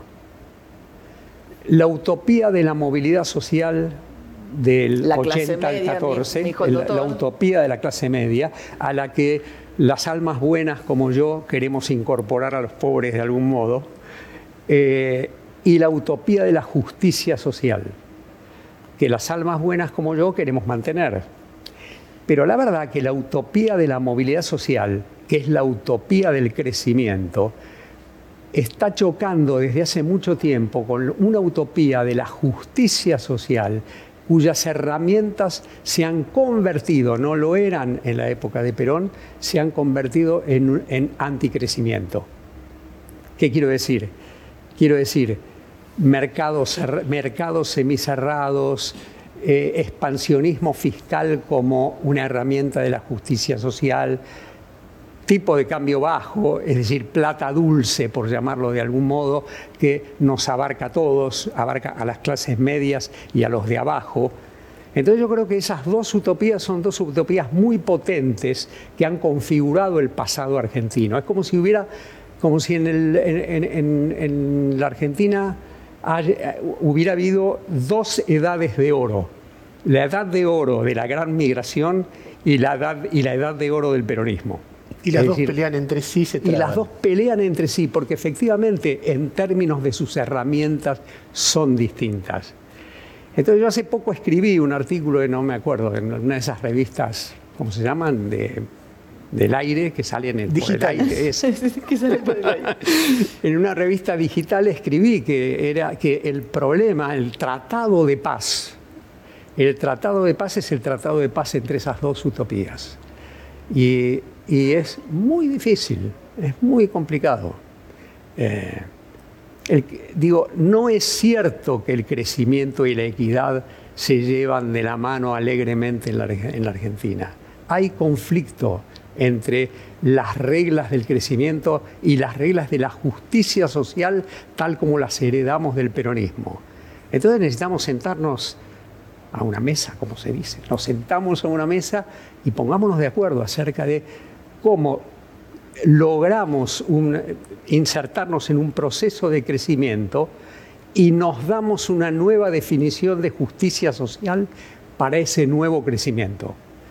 Y no es fácil. Ahora, es estas fácil. utopías que decís, ¿no? Eh, esta cosa que del 83 en adelante no, hay un consenso grande que queremos vivir en democracia. Y eso ha aguantado cosas tremendas. Ha aguantado incluso que la democracia no dio grandes resultados en materia de calidad de vida económica. ¿no? Es fantástico. Es, una- es algo. Nuestra fidelidad hasta ahora Sí. a la democracia, si- por los resultados que vos estás señalando, es extraordinaria. A mí me conmueve. Claro, me ahí hay una conmueve. cosa sólida, pero. Sería bueno que eh, sea recíproca de, de la, de la democracia con nosotros. Claro, digo, eso es muy sólido y sin embargo no hay un acuerdo, no hay un acuerdo básico, ¿no? Entonces tenés estos volantazos, digo, qué sé yo, termina Cristina Kirchner con Ucepo, viene Macri, libera todo, después no puede, todo vuelve Claro. a liberar, o sea, es- es- son Porque son dos visiones sobre la Argentina que no, no han podido sentarse a construir un consenso nuevo, digamos. Pero vos ¿no? decís que Ma- eh, Macri es Menem, o sea, la con- eh, en términos de esos consensos que no se hablaron. Si Macri, si Macri escuchara que yo digo que es Menem, diría públicamente que estoy completamente equivocado y privadamente que tengo bastante razón. Este, No, pero digo que en las tradiciones que representan un poco, ¿no? Sí, digo, esto que sí, estás sí. contando. Sí, vos sabés que sí, yo creo que. Porque hablé medio mal de Macri demasiado ya, dos veces. Eh, yo creo que Macri tuvo, por, en ese sentido, una intuición que no estaba mal acerca de cómo rearmar el crecimiento en la Argentina. Yo creo que su principal error en ese sentido fue un error de ingenuidad frente a la globalización. Él, él creía que era fácil. Vengo yo, el hada de la confianza, Krugman, como dice Krugman, el hada de la confianza, vengo yo, me creen, voy a Davos, voy, y se resuelve todo. En esa misma tónica es que dijo, bajar la inflación es fácil. Sin embargo, eh, para tomar un ejemplo, el acuerdo UE-Mercosur y el impulso que trató de darle y llegar a un final en eso, yo digo, chapó. Me parece, me parece que por esa línea van las cosas. Y, del otro lado tengo, pero al mismo tiempo con una enorme ingenuidad, y yo creo que con eh, eh, una equivocación muy de fondo acerca de cómo se maneja la macroeconomía, pero eso lo podemos dejar para, otro, para más adelante o dentro de un minuto o lo que fuere. Y del otro lado, yo creo que hay una mirada anacrónica. Yo creo que en la mirada que yo ya no sé si llamar peronista o cristinista, porque a veces tiendo a pensar que el peronismo es una nostalgia de adultos mayores eh, y que la mayor parte de la gente es más bien kirchnerista, porque el pasado peronista está demasiado lejos. El kirchnerismo es una nostalgia de adultos más jóvenes. Ni siquiera se, no, no- no me animaría a llamarlo todavía nostalgia, entonces es una realidad de, de adultos más jóvenes. Después si nos defrauda o si defrauda No, a pero que quienes tiene creen- nostalgia de la década del 70, que tiene nostalgia Eh, bueno, del primer kirchnerismo. Por que eso lo llamo anacrónico. Lo llamo eh, yo, yo creo que, yo creo que la, la visión que Cristina y que el peronismo imbuido de todo eso, y desde hace mucho tiempo también algunos van cambiando, eh, tienen una mirada anacrónica, tienen, tienen los ojos en la nuca en el sentido de creer que lo mejor estuvo en el pasado y que entonces hay que volver a ese pasado. Y ese pasado eh, no se puede volver. No está disponible el pasado. ¿eh? Es como Amos Oz. ¿eh? Y, bueno, y Alberto, eh, ahora te trae necesario. eh, ah, ¿Existe la posibilidad de que haya algo distinto de esas dos visiones? Lo espero. Lo espero todo el tiempo. Eh, dije las palabras tratado de paz. La semana pasada saqué un ensayito en. Se puede Sí, mencionar claro. medios, ¿no? Sí, Por supuesto. por supuesto. En la revista Noticias saqué un. un- Es de la casa, además estamos en perfil, Claro, así. tienes razón. Saqué un ensayito que se llama Un tratado de paz para salir del pantano, que de eso se trata, claro. de, ver, de ver cómo uno puede hablar, cómo la ves, hablar con el otro, ¿eh? discutir. Entonces vos me preguntás por Alberto. El Alberto de su discurso inicial eh, era para mí, fue para mí un, fue, esper- fue esperanzador. No esperanzador en, en el sentido de que yo me fuera a volver albertista, porque viene de familia, qué sé yo, no sé. El radicalismo te viene. No, no, no, no, no, para Ah, nada. ah. Padres comunistas. Ah. Yo nunca fui. ¿Vos crees eso? No, Siempre lo has creído. sí, sí, no. Nunca fui radical. Ah, fuiste funcionario del gobierno de Alfonsín, que es exactamente, está bien, claro, Exactamente. Y tengo, estoy lleno de amigos radicales porque así fue mi vida, digamos. Claro. Eh, pero yo no puedo, digo, mi relación con el peronismo, yo no puedo leer a Jaureche si tengo al Tulio Alperindongui. Y esa es una, es una, distancia muy grande con la cultura peronista. Pero por ahí se lo puede leer de manera distinta uno y a otro. ¿no? Sí, sí. a- a- Porque uno era un, un intelectual y otro era más un agitador. Que también era un intelectual, pero un agitador de una idea, ¿no? No, no, yo digo, entonces digámoslo del siguiente modo. Me gusta más leer pensadores profundos que agitadores. Me encantan los agitadores como Lenin, por ejemplo, escribiendo este, el imperialismo. Eh, pero no me gusta, pero la- lo, lo que, lo que Arturo Jauretche, lo que Jauretche Y- y agitaba Perón, no me interesaba Perón- mucho. Pero Perón sí parece un hombre, a ver, cuando uno mira a los presidentes argentinos y piensa en su nivel intelectual, Perón era un hombre de una gran profundidad en la forma No, de no, transmitir. pero son palabras mayores. Digo, yo en contra todo el tiempo, si hubiera tenido pensamiento político en 1944, cuando nací, eh, me hubiera colocado del lado de la Unión Democrática rápidamente. Este, pero visto como historiador y visto a la distancia, estamos hablando de personas mayores, estamos hablando de un hombre formado que viajó eso me parece muy importante, viajó, conoció Italia, que tuvo una formación cercana al fascismo y sin embargo condujo un movimiento que no tuvo nunca nada de fascismo, eso es bien interesante, y que era conocedor de la realidad y un viejo vizcacha extraordinaria para, riqueza de para lenguaje. transmitir. Cuando uno lo escucha a Perón, uno uno ve una riqueza de vocabulario que no es habitual. Después uno piensa a otros presidentes y tal vez Alfonsín era un hombre que pensaba por encima. A veces se me ocurre que Cristina tuvo sus momentos de pensar, pero cuando vos a Juan Menem, más allá de que cómo haya sido su- sus intuiciones y lo que pensaba que había que hacer para el país, estoy pensando en la capacidad para expresar ideas. Eh, no Macri, pero muy bueno. Alfonsín muy bueno. No mucho más.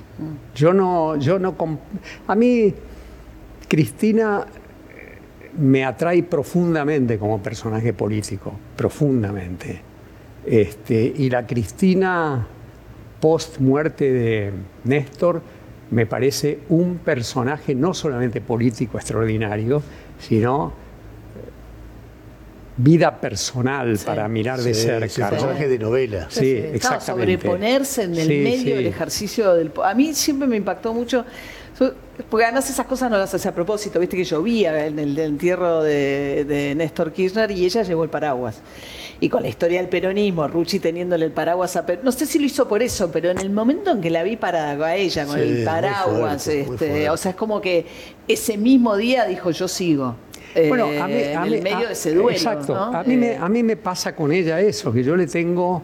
yo digo, una vez alguien, eh, digo, eh, mucho más eh, enojado con ella, me dijo: Pero, ¿cómo puede ser que te- le prestes atención a ese personaje? Que Claro, y ese personaje es un personaje extraordinario. Yo le dije, mira, nada, fue do- dos veces presidenta au- y armó esta cosa talentosísima para darle una salida a, A a la fragmentación, no, Ah, una salida a la claro. fragmentación peronista y armó lo que una, una novedad eh, politológica, ya, eh, si me animo a decírtelo, que es una coalición de peronismos. Y todavía tenemos que ver, queda pendiente la, palabra sobre, la, la palabra- Sí, la pregunta sobre Alberto Alberto, enseguida sí, sí. hoy. Está por verse todavía si la coalición de peronismos, con la tradición de unificarse alrededor de una jefatura, que, es, que fue siempre el peronismo, puede funcionar.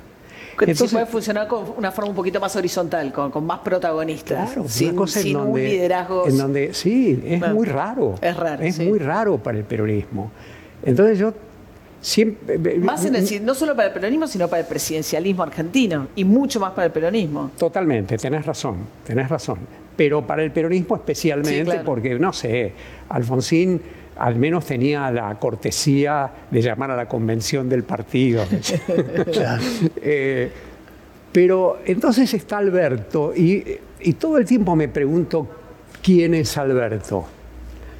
Entonces yo tengo un atajo para salirme de esa pregunta, para no contestarla, que es, eh, no podemos hablar todavía. Yo no sé quién es Alberto y tengo derecho a no saberlo.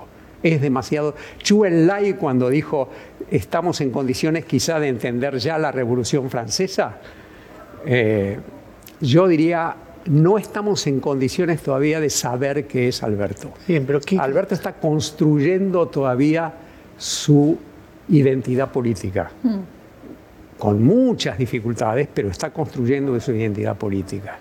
¿Qué rasgos de él te generan esperanza y qué rasgos te generan preocupación? No digo solamente en referencia a tus valores, sino a, su capacidad como gobernante. exactamente. Me está haciendo un pregunta de análisis más que de adhesión o no, esa es la pregunta. Eh, a veces veo gestos de astucia en él para tratar de sortear ese problema que es la horizontalidad peronista llevada adelante desde la presidencia por un hombre que no tiene, es, ustedes lo saben mucho mejor que yo, un peronista porteño. La definición de un peronista porteño es que no tiene votos y que no va a ganar nunca, nunca. Nunca una elección. Nunca. No, nunca ganó una elección. Ni, podría ganarla como peronista porteño, ni podría. Y Solamente eh, ganó el peronismo con un riojano, que fue con González. González. bueno, efectivamente, pero tuvo que tener a Menem con él. Pero era riojano, ni siquiera era porteño. Sí sí, sí, totalmente, totalmente. Ese fue, ese bueno, Menem es un personaje también muy, muy especial y muy extraordinario. Todos me, digo, como ustedes se darán cuenta, todos me parecen personajes maravillosos. Este, a veces tiene algunas por el temperamento de historiador, digamos, de, historiador económico, pero de historiador también. ¿no? Todos me despiertan curiosidad. Y la curiosidad que me despierta Alberto es, que todavía quiero verlo, todavía quiero verlo. Por momentos veo que logra balancear algo que tiene un cierto componente eh, propio para balancearse, porque ninguno quiere romper con el otro, porque si alguien rompe con el otro, todo se derrumba. Entonces, tiene, todos. entonces él tiene eso a su favor y al mismo tiempo eh, notarán entonces que es una preocupación permanente mía. Cuando se pone a hablar de los temas sustantivos, digo, otra vez el anacronismo peronista, otra vez el peronismo mirando al pasado como como aquello que deseamos. ¿no? ¿Lo ves antiguo en su pensamiento económico? Sí, todavía sí. Todavía sí es una gran definición, porque uno todavía sí, por eso digo que, hay que esperarlo. Es lo que dice o es lo que hace. Por ejemplo, el esfuerzo que está haciendo estos días para decir que no es ajuste lo que está haciendo, ah, es, como una reverencia a ese pensamiento que vos definís como anacrónico, mientras está haciendo un ajuste. No, pero por supuesto, pero, pero los ajustes a mí me, no me, la verdad que no me interesan mucho los ajustes, porque los ajustes son más bien inevitables. Este, le tocó a él ser el primer peronista, eh, yo diría, fuera de Perón, que lo tuvo que hacer en el 52.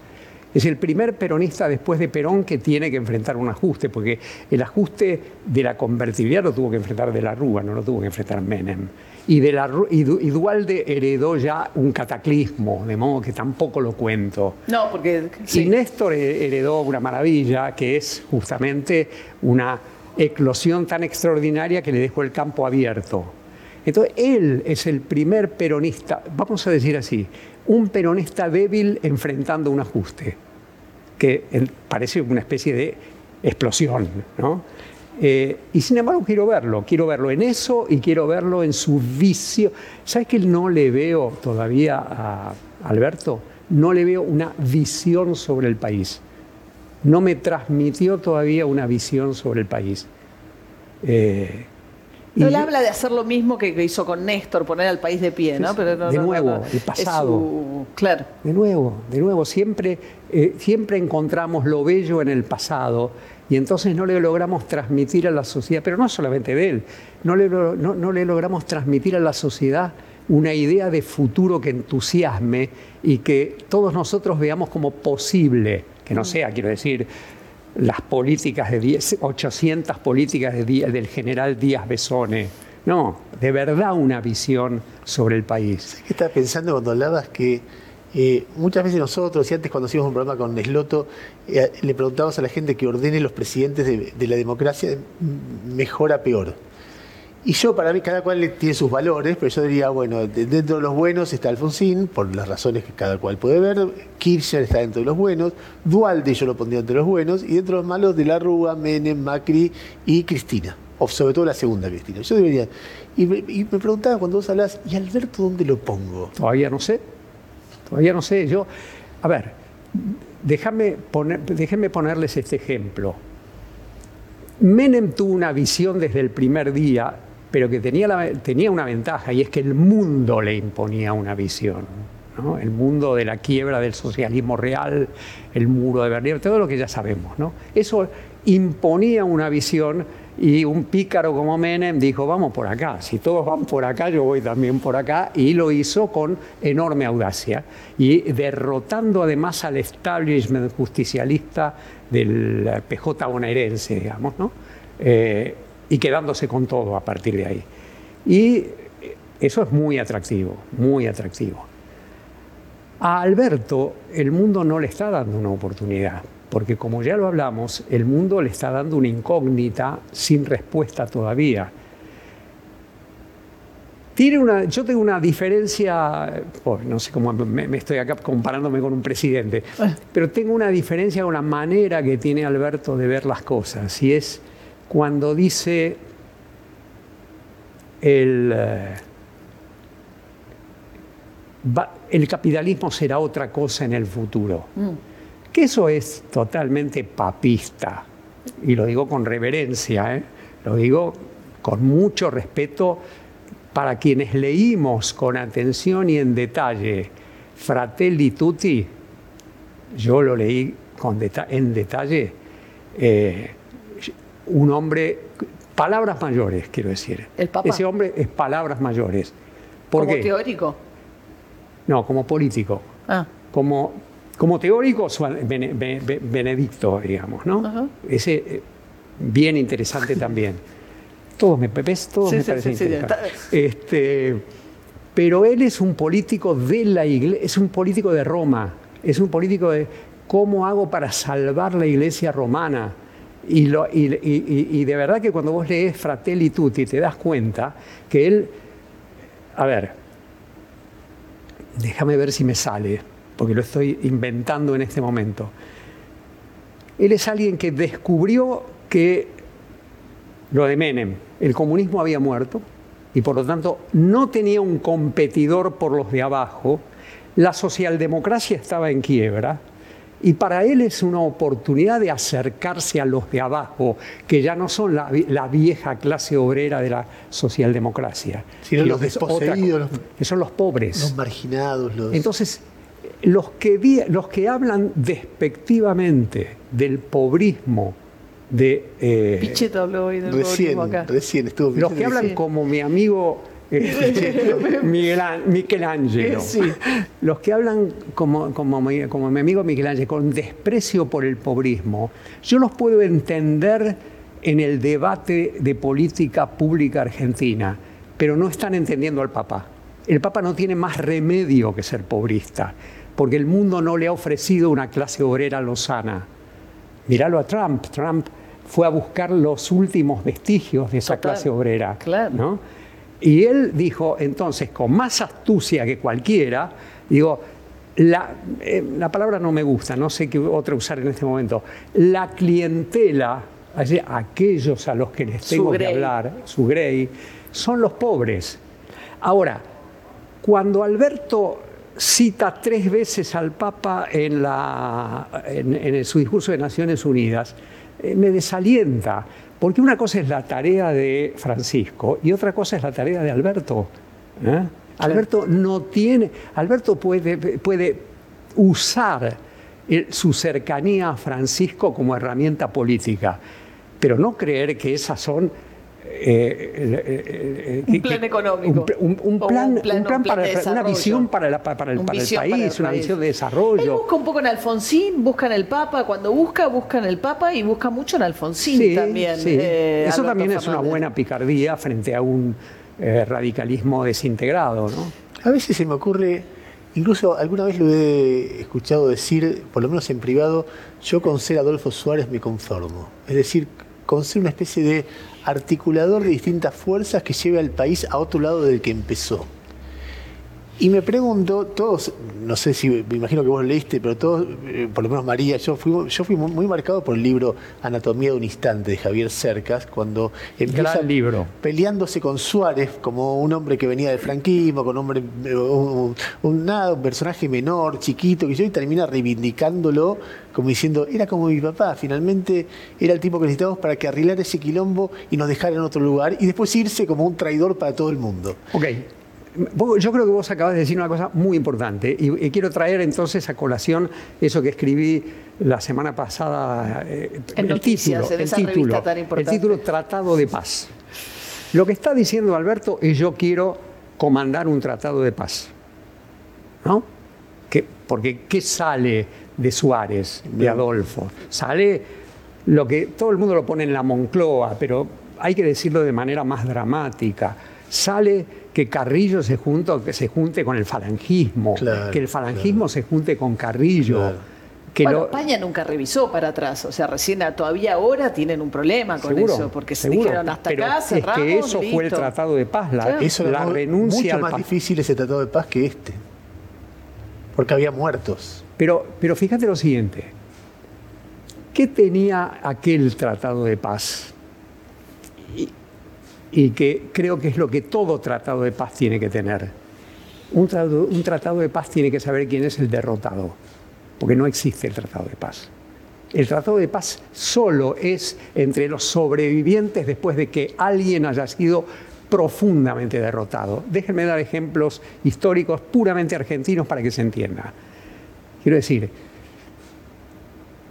Urquiza y Mitre sobre los restos de Rosas no puede, no se puede pensar en el tratado de paz entre Urquiza y Mitre sin haber, sin haber derrotado previamente a, Rosas.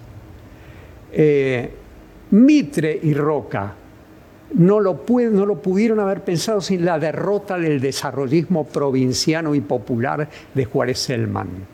Quiere decir, no existe el tratado de paz sin la derrota de alguien. Entonces la pregunta, si yo tengo razón y si la política del tratado de paz necesita de un derrotado, es quién es el derrotado hoy. ¿Quién es el derrotado en la política de Alberto? Pues yo tengo una respuesta. ¿Cuál es? Vamos por todo. Es, es la derrota del vamos por todo. La idea de Cristina. No Cristina, pero su idea de aquel momento. Eso. Lo que pasa es que ahí a mí me deja un poco perpleja siempre eso, porque si uno le cree a Cristina, digo, ¿por qué se corre ella de la fórmula? Porque no ganaba. ¿Porque no ganaba o porque no iba a poder gobernar? Porque ella dice, yo me porque no puedo gobernar. por lo que puedo intuir de ella, me parece que creer que ella puede pensar de sí misma que no puede gobernar, que no, no la van a dejar. La ah. fórmula que la manera que ella lo podría ah, pensar es no me van a dejar. No, no, puedo, a mí no me van a dejar. Entonces, no sé, Alberto Fernández cuenta, no sé si es verdad, pero él dice que cuando él hace el ofrecimiento, al día siguiente van a ver una encuesta y era el momento en que Cristina Fernández estaba muy, bien, era el mejor momento. estaba seis puntos Entonces, después de la conversación que tienen ellos, eh, llega alguien con una encuesta que era la mejor encuesta que hubiese visto Cristina Kirchner arriba de la mesa. Y él le dijo, ¿lo puedes reconsiderar? Y él dijo, ella dice que no. Y si uno escucha su, su, su, video, no, es una, una linda hipótesis que me realza todavía más el talento político de Cristina. Ella dijo, si uno ve lo que ella dice ese sábado y le cree, son de ese 13 minutos que ella cuelga, ella dice, a mí no me van a dejar, o sea, yo, y lo vuelve a decir además en la carta. En la carta ella vuelve a decir, a mí no me dejarían. Entonces, si ella es coherente con él, con que esa es la razón por la cual lo elige Alberto, tiene que poder acompañar. Ella, en teoría, enterró el vamos por todo. Si todo eso es coherente.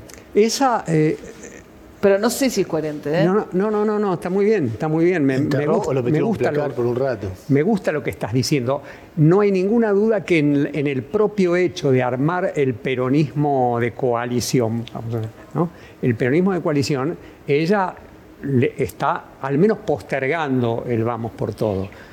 Yo tiendo a creer que efectivamente el vamos por todo no existe, ni existió yo, voy a ir un paso, yo tomando tu hipótesis, déjame ir un paso más allá. Porque ustedes lo saben y yo no. ¿Quién lo llamó por teléfono a, ¿cómo se llamaba el, el muchacho de Sabatella? ¿Quién lo llamó por teléfono a Sabatella con la gendarmería en la puerta de Clarín para decir no entres?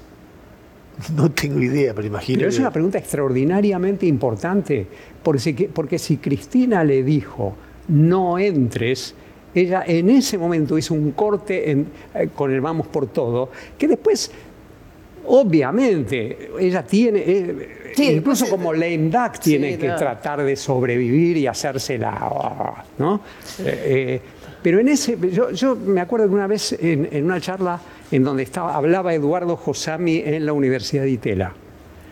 Y yo me animé a decir frente a mis compañeros de la Universidad de Itela que mm, el cristianismo era el nacional popular, el nacional populismo o, o la versión nacional popular, porque la palabra populismo yo la evito siempre, es la versión nacional popular más liberal de la historia argentina. Y, ese, y conté ese gesto de ella. Totalmente. ¿Ah? Ese gesto de ese gesto de ahora, ¿sabes qué pasa? Igual hay que derrotarla. A Cristina. ¿Por qué? Porque, ne- porque el Tratado de Paz necesita una derrota. Digo, yo, perdóname que te diga, voy a inventar que mi versión es la correcta. ¿Para qué? Porque, si- porque es angélico si no, no existe. Bueno, es un poco lo que quiere, que está- charlábamos hace un rato con Pichetto también, lo que quiere Horacio. O sea, que Horacio quiere enterrar a Macri, Horacio Rodríguez Larreta. O sea, si él pudiera, eh, es- ese tratado de paz se termina de componer sin Macri también. Sí, Macri. Macri me pareció en muchos sentidos un mal gobernante, pero no me parece una potencia política. Digo, no, no, no, no, no le veo. Yo, yo no le veo eh, mucho futuro, digamos, ¿no? Eh, Yo siempre me acuerdo cuando perdió la primera elección a jefe de gobierno, volvió a intentarlo y creo que se ha quedado con una frustración grande de la idea de que... en todo caso, para hacer un tratado de paz entre nuestras versiones, Sí. Eh,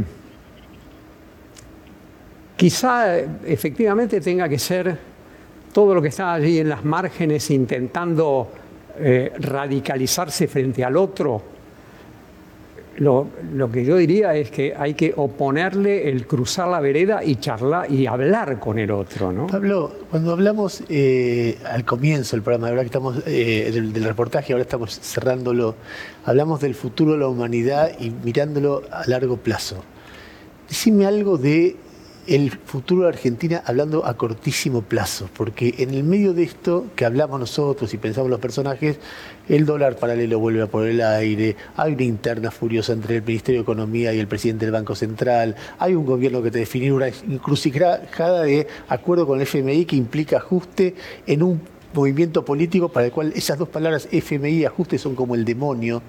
Y entonces yo lo veo y lo veo con mucha angustia, no, no, no con la mirada del historiador que está viendo diciendo, bueno, esto explota o esto va a tener un problema muy serio en las próximas semanas o meses. ¿Vos ves eso? ¿No lo ves? Eh, yo me dediqué a la historia por terror al presente, así que ni te imaginás que me hagas una pregunta sobre el futuro. Claro. No, me niego a contestarla. Eh, creo que hay eh, recursos para evitar una crisis mayúscula. Creo que hay recursos políticos y recursos económicos para recursos de política económica para evitar una crisis mayúscula. Creo que vamos a estar al borde de una situación muy difícil todo el tiempo y, y creo que es posible evitarlo. Que la, la inflación del año que viene, no sé, no sé. No, no, sé, está bien, no, ¿eh? digo la- ¿Cuánto va a caer general. o subir el Producto Bruto el, el- el año que viene? No tengo la menor idea. Yo, cuando me hacen esas preguntas, le digo, hablen con eh, mi amigo Miguel Bain, que es el que de verdad sabe de esto. Pero vos decís que podemos evitar el precipicio. presume. O sea, a pesar de que sos un historiador, de, eco- de economista, de- con la Argentina como principal objeto de estudio, tenés un persistente optimismo, un tenaz optimismo. Tengo, tengo- hace un rato lo nombraba Hirschman a propósito de la- del pensamiento reaccionario. Lo voy a volver a nombrar para decir, tengo un posibilismo hirschmaniano. Creo que siempre hay una diagonal que evita lo dramático. Como lo decía, como, como se le atribuye haberlo dicho a Fernando Enrique, ¿no? Cuando esperamos lo inevitable, ocurre lo inesperado. bueno. Pablo, muchas gracias. La verdad que un placer enorme, la verdad. Este lujo que nosotros nos damos. Total. Este, así que gracias y nos estamos despidiendo, ¿no? Nos vemos el domingo que viene aquí en Corea del Centro. El domingo que viene con algún otro invento que haremos para pasarlo un rato bien. Buenas noches.